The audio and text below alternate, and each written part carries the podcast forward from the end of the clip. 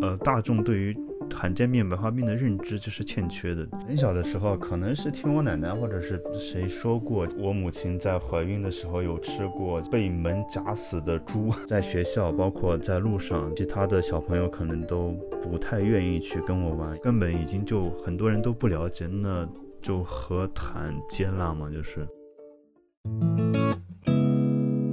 你正在收听的是《井号键》，这是一档因衰老焦虑和死亡恐惧而存在的节目。我们是董芷飞、蓝连超、徐静爱。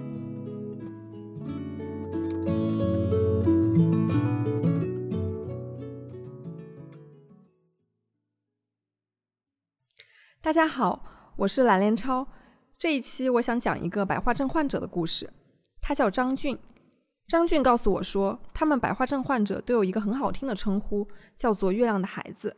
因为对于光线相当敏感，害怕见到阳光，只有在月亮出来的夜晚才是他们最自在的时光，所以古印第安人给予了他们这样一个雅称。张俊走在街上很显眼，头发和睫毛全白，肤色极浅，有时候他会牵着一条浅白色的拉布拉多在闹市区里散步。路过熟悉的咖啡馆，他会进去和老板打个招呼，聊聊店里的新品。他自己在上海的一家剧院里也有一个咖啡摊位，在演出前和中场休息的时候为观众提供咖啡服务。顾客对他的外表感到好奇。有次有个小男孩礼貌地用英文问他：“请问你是外国人吗？”现在他已经不避讳和别人介绍说自己是一个白化症患者。虽然在此之前，他有很长一段时间都为自己的特别感到困惑，甚至沮丧。从小就知道自己是跟别人不一样，但是不知道他是到底是什么样的一个情况。我其实小的时候其实感觉还没那么明显，就觉得就觉得自己跟别人不一样，然后嗯，不能晒太阳，然后也不能跟小其他小朋友可以去出去玩，去去去下河游泳，然后我我就不行。然后就是就是只是这方面的，然后其实我真正的其实对白化症的一个叫，呃比较深刻的认知的话，其实是是是已经在很很大以后了，可能那个时候已经，呃二十二十四五岁的时候，才是比较系统、比较比较深刻的去认识到白化症。同一个村庄的小朋友，就是嗯几乎是影响不大，因为从小就是一起玩、一起疯长大的，其实基本上。就可能就是生理上的一些，比如说我不能出去玩，他们也知道。然后出去，比如说晒太阳的时候，夏天就不叫我了。然后其他方面的话，几乎是没有什么呃太大的差异。跟普通小孩相比的话，那那还有一个情况就是上学的时候是要出自己的村子去到别的地方去了。那在学校，包括在路上，在别的地方，那其实就是另外一个情况，就是嗯。其他的小朋友可能都不太愿意去跟我玩，因为他们可能也是害怕，就不知道这是一个什么情况，甚至或者是有一些调皮的，他们可能会去议论一下，就是说这个小孩怎么是就是呃呃那种白色的头发跟别人不一样，然后甚至取一些外号，叫我什么小小白毛，就是特别有意思。这样，我有我小很小的时候，可能是听我奶奶或者是谁说过，就是说呃说可能是。可能是我我母亲在怀孕的时候有吃过，就是呃，好像据说是是被被门夹死的猪，对，然后就是说可能是因为吃过这个猪肉，然后引起的吧，然后仅此而已，然后就是从来没有正面的去跟我解释过我这样子是什么原因。呃呃，比较朦胧的了解的话，可能是在初中的时候，就是生物课本上面它是有相关的一个介绍的。其实当时呃，当时其实只是比较浅层次的去了解，只是知道大概有这么个情况，就不像呃很小的时候就是完全不了解，就甚至于是可能就是因为从小生活在农村嘛，可能就是那种封建迷信的。方面的一些影响，就是完全不知道它是它是一种一种一种疾病或者是一种白化症这样子。对，因为不了解，人们对白化症有很多猜想。封建迷信，尤其是在非洲的一些国家更为普遍，因为当地大部分人口肤色相对较黑，所以白化症患者在这些地区面临着更为严重的歧视。当地的巫医甚至会猎杀患者，因为他们认为白化症患者的身体可以当做药材。能够像一个普通人一样生活，不被议论，这对于张俊而言像个遥不可及的幻想。他和父母最初想过办法寻求医疗手段去治疗，但最后他们发现白化症无药可治。可能在十岁以前吧，十岁左右的时候，有去看过，尝试可能尝试去看白化症，然后可能但是更多的是看眼睛，就是想想要去改善眼睛。那呃，虽然我父母亲可还有家里人他们可能不了解是怎么回事，但是他们也去问过医生，就是医生跟他们解释过，就是这个。他这个样子是看不好的，就是就是没有办法治疗的。嗯，去那个时候还住在农村嘛，然后要去我们的那个呃，那那个那个省会城市合肥去看，然后嗯，我表姐还带我特意带我去北京看过，就是去找各种各样的什么专家，然后中医呀，然后去去去看看尝试能不能把眼睛治好，那结果都是不行，没法，就是目前我们这个视力它是没有。医学方面的手段可以干预的，是我是被迫染发的，就是从小就开始染发，一直染到我那一个呃不念书了以后，就是我自己可能我自己我自己出去出出来出来工作了以后，我自己就是没有在父母亲身边嘛，然后他们也管不了我了，我自己其实是不想染的。其实自卑心是有的，就是因为就是觉得自己跟别人不一样嘛，然后人家也不愿意。就是新的小伙伴也不愿意跟我去跟我玩嘛，就是那其实这个自卑心其实从小就一直一直可能从可能从从从从有意识到我有跟别人不一样的那个时候开始，就可能就会有这种感觉了，就是可能也从而导致了我也不想去交新的朋友。我其实很难想象小时候的张俊是这样封闭的，因为现在的他截然相反。从事着一个时常需要和人打交道的行业，他和陌生人交往是非常自然，已经完全接纳了自己。有时候还会调侃自己说：“我觉得跟别人不一样挺好的。”现在我很喜欢去交新朋友，对，然后就是，呃，我觉得现在跟跟小的时候相比的话，就是好像我自己的感觉啊，就是完全变了一个人一样的感觉。最重要的原因之一应该是我，就是。呃，比较比较比较充分的了解白化症这个一个情况了以后，因为以前其实都是一知半解的，都在想为什么会这样，为什么只有我是这样子，然后为什么我眼睛看不清，然后为什么我不能晒太阳，就是总之会有很多好奇，会有很多疑问，然后。它也会导致心理上的一些一些落差，跟不愿意承受跟接受吧，就是这种感觉，就可能自己也不认可自己，也就没办法去，可能就敞开心扉去，去去接受外面的一些环境、一些人、一些事物这样。那其实当我完全了解了解白化症是一个什么样的情况了以后，就是可能说就是从心底里就是，呃，让我明白了，就是这个他。它它其实它就是一种一种症状症状，我就是身体里面可能就是没有黑色素，那我就是就导致我就是可能不能晒太阳，然后眼睛看不清，那其他的我跟正常人也都一样，那就想一想了以后，可能整个人就释怀了。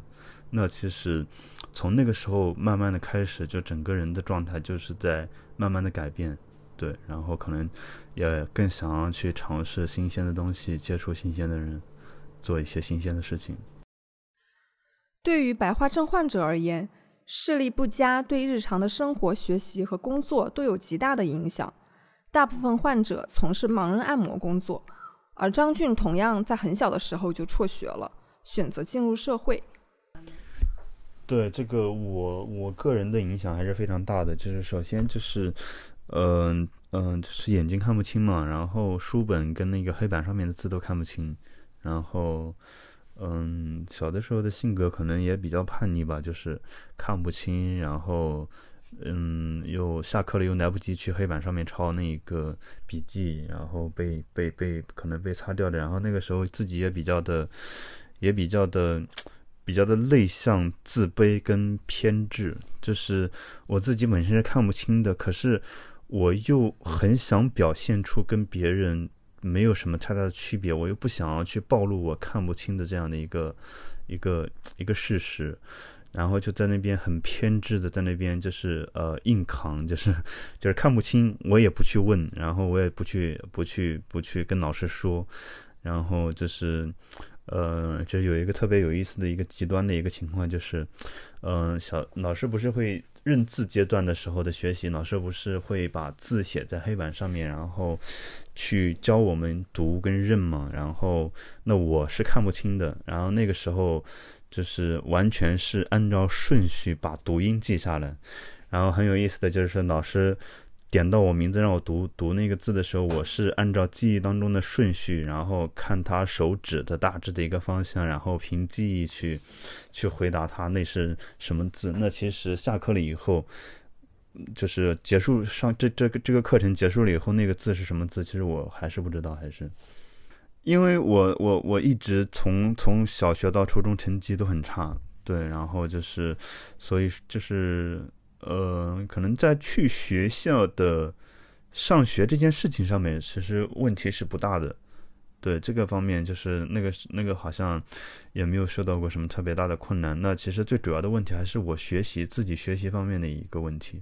就是成绩不好，然后又不愿意学，然后可能又比较叛逆，就是觉得看不清我就不要学，所以就导致可能就是呃，我自己其实读到初三结束了以后就没有再读书了，就。就是现在想想还是挺后悔的。就是如果如果能回到小的时候的话，我觉得应该是会非常努力的去学习，不管以后怎么样，那肯定基础的基础的教育这一块是不能缺失的。是我我这辈子可能说都会去 都会去去后悔这件事情嘛，就觉得嗯。当时真的是，其实其实我我觉得我还是蛮幸运的，就是虽然我是在那一个我是在那一个叫呃在农村，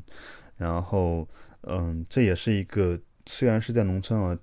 教育条件不好，但也是一个好的一个一个点，就是像在上海的话，我们是需像我们这种视力不好的话是需要去特殊学校教接受教育的，就是你没办法去。在那个那个普通的学校去上学，那其实这个对于我们来说其实是非常不好的，就是整个环境、整个生长的一个过程。其实对在那种特殊学校的话，其实影响还是很大的。就是，嗯，对于我们这种残障人士来说，其实需要的是融入社会，而不是说，就是就是就是把大家聚集起来，然后制定一些可能是可能，呃。觉得是适合我们的一些学习的方式，去让我们接受获得获得教育，这样。因为那个时候就是男孩子嘛，对于那个开车这件事情特别的向往，就觉得我去修车肯定我能学习开车。就是对于对于那个时候可能对于我眼睛不好不能开车这件事情还没有意意意没有没有那么深刻的意识到，就觉得我去修车。嗯，我就可以开车，然后就可以很酷嘛，就觉得 哇，非常的厉害，就是开车这样子在路上跑。父母他们觉得修车应该还挺好的，就是在他们的思维里面觉得，呃，如果不读书，那可能就需要去学一门技术吧，所以他们就直接就是嗯，给我找了一个一个修车行，然后找了一个师傅，就跟师傅后面去学修车了就。其实那个那个那个时候，其实还是还是比较比较比较排斥去跟那个跟跟人打交道的嘛，就是然后客户来了也不想要去去去跟他们去过多的去交流跟沟通，然后有一些有一些女的女的顾客来了以后，可能我我就是还会还会有一种害羞的状态，跟跟女客顾客讲话都会脸红这样的一个状态，对，所以说就就就就整整个整个人的状态就是还是。就是比较想要去，嗯，做做实事，然后不想要去去跟跟人接触、跟人交流、跟人沟通这样子。后来，张俊从家乡的安徽小镇搬到了上海，竭尽全力融入一个新城市。他还有了个大胆的想法，转行当个咖啡师。而无论如何，他每次需要面对的难题依然是视力的缺陷和外貌的与众不同。嗯。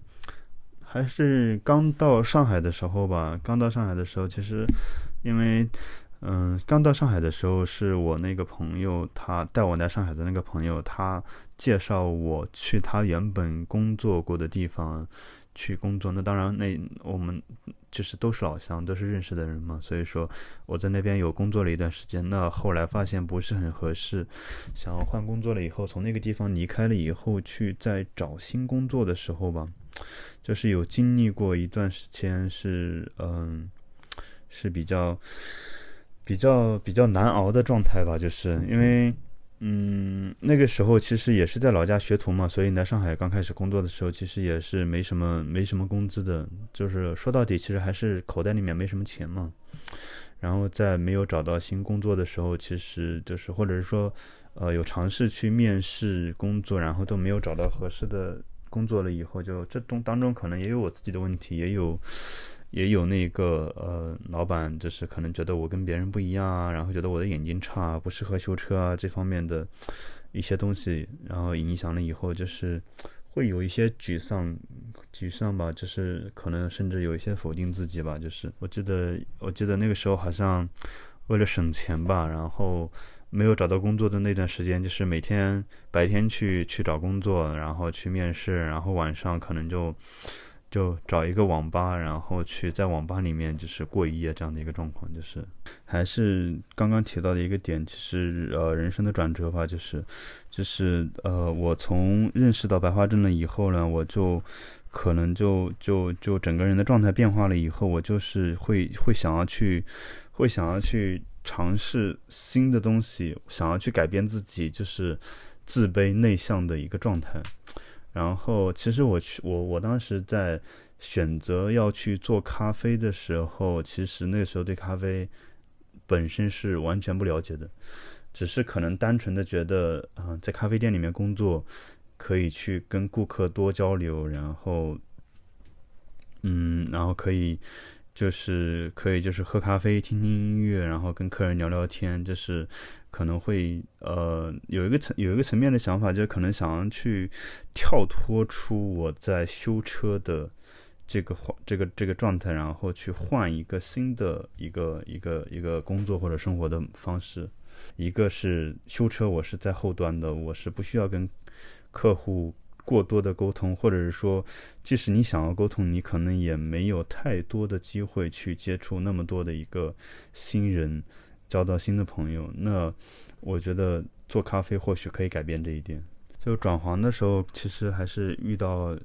困难，还是挺挺大的吧。那首先还是，嗯，还是外表方面的，就是，嗯，我我是我是在那一个在那个修车的后后期就已经不染发了，所以我在转行做咖啡的时候，其实那个时候头发已经就是不染了，是白色的一个状态。那我再去面试。咖啡厅工作的时候，其实面试官也好，老板也好，他们可能就是，嗯，看到了你的外外表的差异了以后，就不想要去再过多的了解你的能力方面的东西。可能从外观上面，他们已经否定你了，所以就就就就很难找到实习的机会。在想要去解决这个问题，我就去买了一个发套，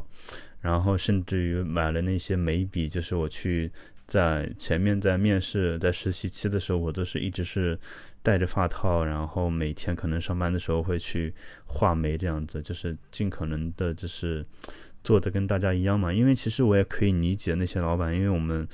咖啡这个东西毕竟是服务性行业嘛，他可能就是会更多的去为顾客去考虑，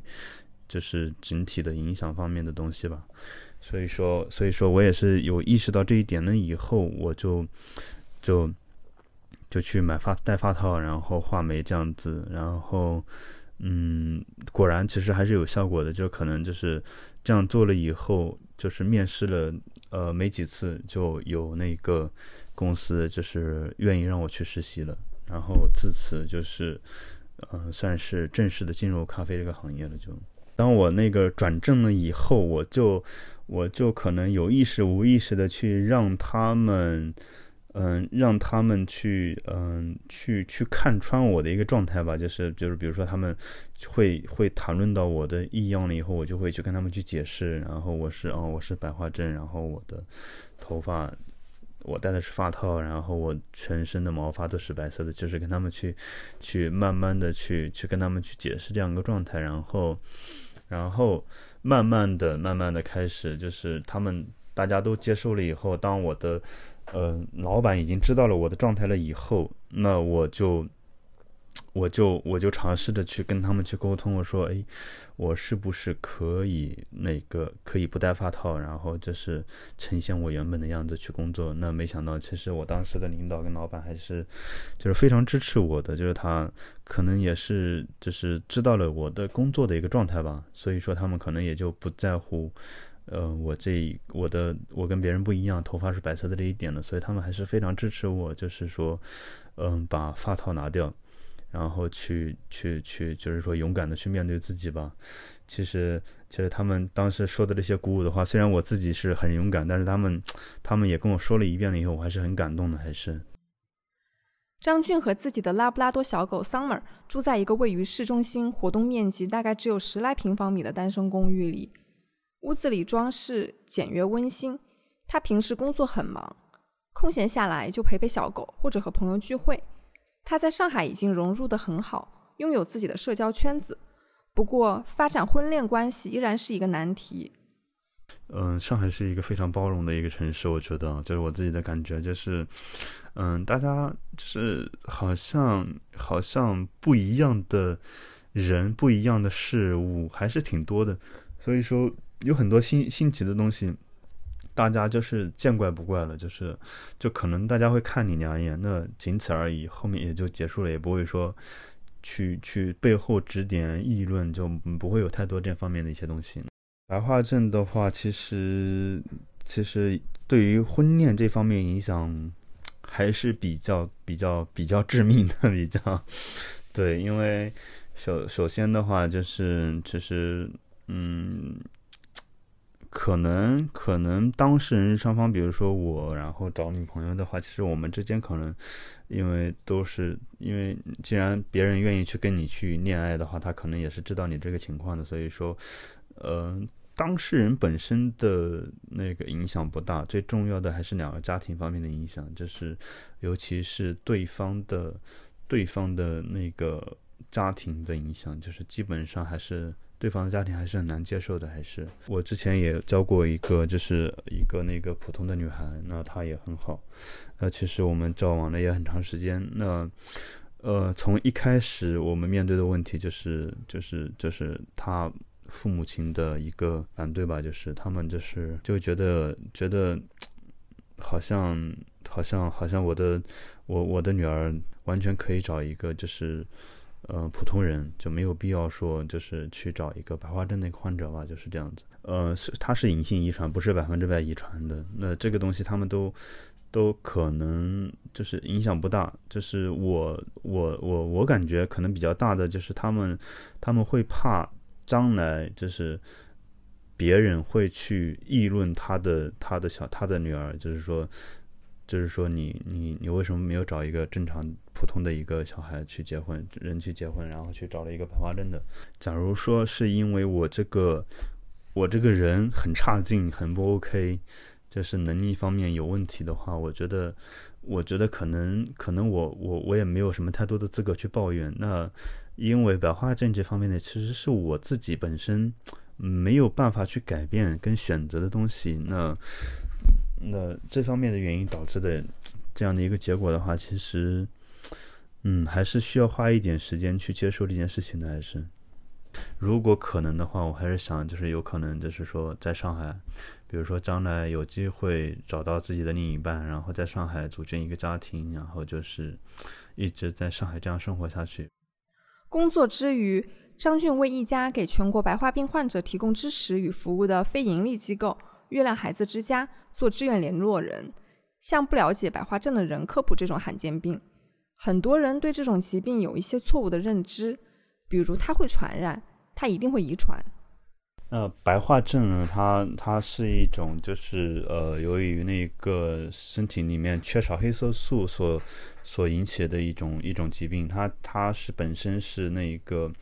呃，会影响到就是皮肤啊、毛发啊，然后眼睛啊，都会缺少黑色素，然后所以看起来皮肤特别的白，然后头发也全部都是白色的。那我们白化症其实我们呃受影响最大的还是皮肤没有黑色素的保护，跟眼睛没有黑色素保护，所以说我们特别容易被晒伤，然后眼睛也怕光，所以看不清楚。那就是这个是影响最大的。那其实我们其他方面的。呃呃身体状况的话，跟正常人是完全没有区别的。嗯，我觉得幸运的地方就是也幸运的点也是不幸的点，就是我们比较幸运的是，我们不需要靠医学的手段、医学的方法去干预我们的一个呃维持我们的生活、干预我们的一个健康。那这是比较幸运的。那同样不幸的点就是，我们目前是没有没有医学医疗手段可以改善我们白化症的这样一个状况状态。就是虽然我们不需要吃药，但是我但是我们也没有药可以吃，就我们也不会呃也不会就是传染。所以大家看到白化症患者的话，也不用担心，就是可以放松的去跟我们互动、跟玩耍、交流。对，这样有了解到有一些人会觉得我们白化症的人他的体质会比较差。然后就可能不能做重活，然后寿命比较短，就是各种奇奇怪怪的一些一些猜测跟想象都有。那其实这个这个这个东西呢，其实有有有的时候也是被错误的引导。像之前那个百度百科对于白化症的解释，就是他他当时好像是是说，就是白化症的人的那个体力会比较差，然后没有力气，不能做重的工作重活，然后就是说他们的寿命会比较短。就是就是就是百度百科上都是做了这样的一些错误的引导，所以说也是导致这样大广大众认知错误的一个一个一个主要的原因吧。其实呃，大众对于罕见病白化病的认知就是欠缺的，所以说